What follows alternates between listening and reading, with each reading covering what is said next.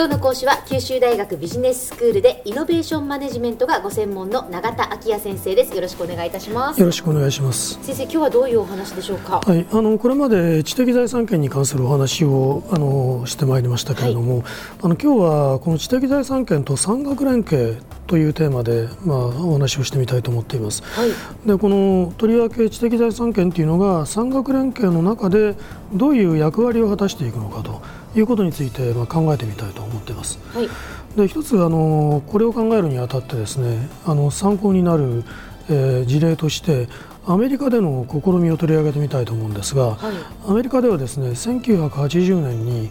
バイドール法あのバイと道路という2人のこう政治家によって、うん、あの制定されたあの法律があるんですけれども、はい、これがあの成立することによって連邦政府の資金で大学がまあ研究した結果、うん、何かこう特許を得られた場合にですね、うん、その特許の保有を大学にその帰属させる、まあ、そういうことがこう認められるようになったんですね。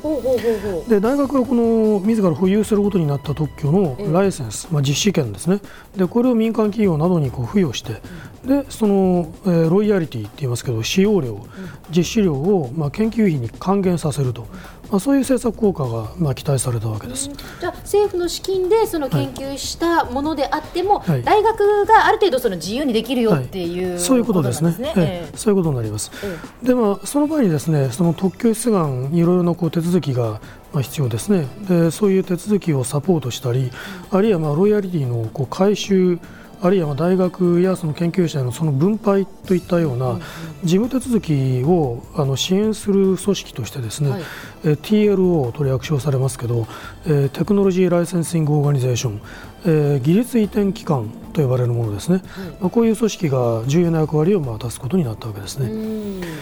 でまあ、あの日本ではですねこのアメリカに約20年遅れて、うん、日本版バイドールというあの類似の技術移転政策が導入されることになりました、でちょうどまあその頃ですねつまり、えー、と90年代の終わりぐらい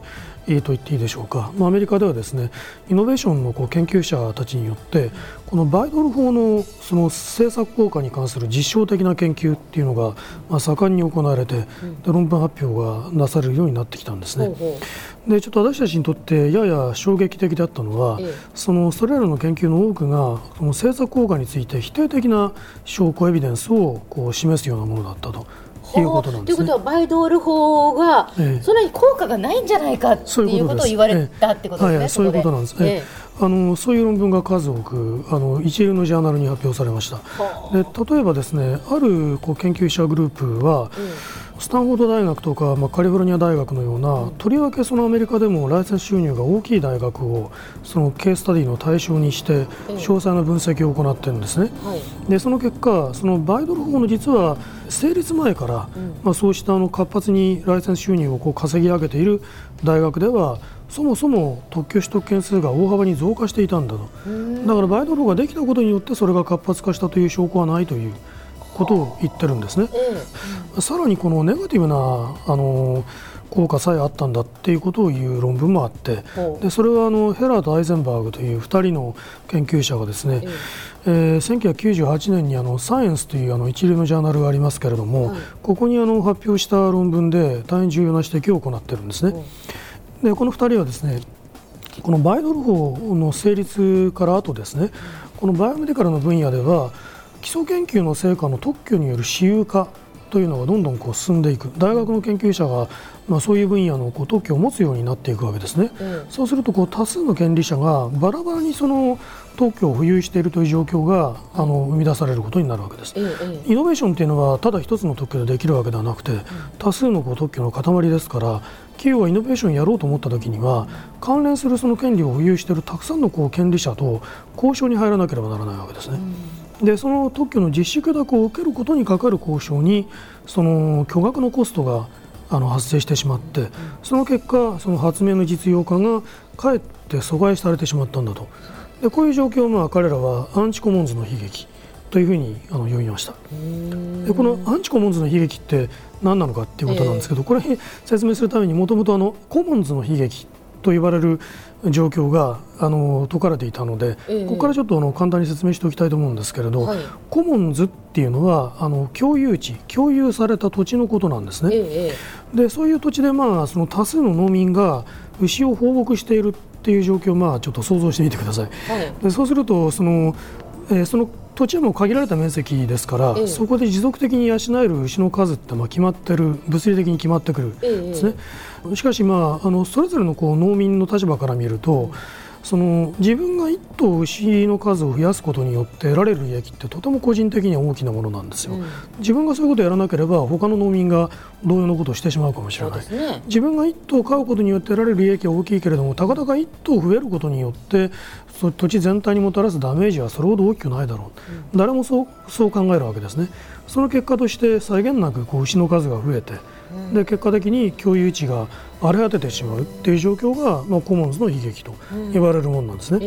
でこういう状況をどういうふうに解決したらいいのかっていうことについては従来から要するにこう権利をまあ確定してですね、うん、共有地を分割して個々の農民にその財産権を確定するっていうことが一つの方法として、うん、あの考えられてきました。あなたはこの土地ですよ、あなたはこの土地ですよ、っていうふうにね。そういうことですね。えー、つまり言ってみればコモンズの悲劇っていうのは財産権が確定していないために、資源の乱獲とか過剰利用と言われる状況が生じることを言ってるわけです。はい一方、そのヘラーたちが言ったのは知的財産の権利者があまりにもこう多数存在するためにそれがかえって利用されなくなる状況を言ってるわけですから、まあ、資源の過小利用が発生する。これをまあアンチコモンズの悲劇と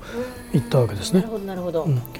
でまあ、こういうまあアメリカでの研究の結果っていうのは、まあ、その大学から民間企業への特許による技術移転っていうのが効果的な産学連携政策になっていないばかりかですね。まあ、場合によってはそのイノベーションを阻害する逆効果を持っていることさえあるんだということをまあ示しているわけですね。では先生今日のまとめをお願いします。はい、あのまあアンチコモンズの悲劇と呼ばれる状況を、えー、が発生するということについてお話をしてきました。あの特許を介して大学から企業への技術移転を促進しようとする政策っていうのは、まあそういうあの影の面、光の面ばかりではなくて影の面もあるということですね。そのことをちょっとあのまとめにしておきたいと思います。かえってそのそのことによってイノベーション、まあ、その企業の、まあ、革新であるとか変革っていうのを阻害してしまうっていうことになるということですね。はいえー、今日の講師は九州大学ビジネススクールでイノベーションマネジメントがご専門の永田昭也先生でした。どうもありがとうございました。ありがとうございました。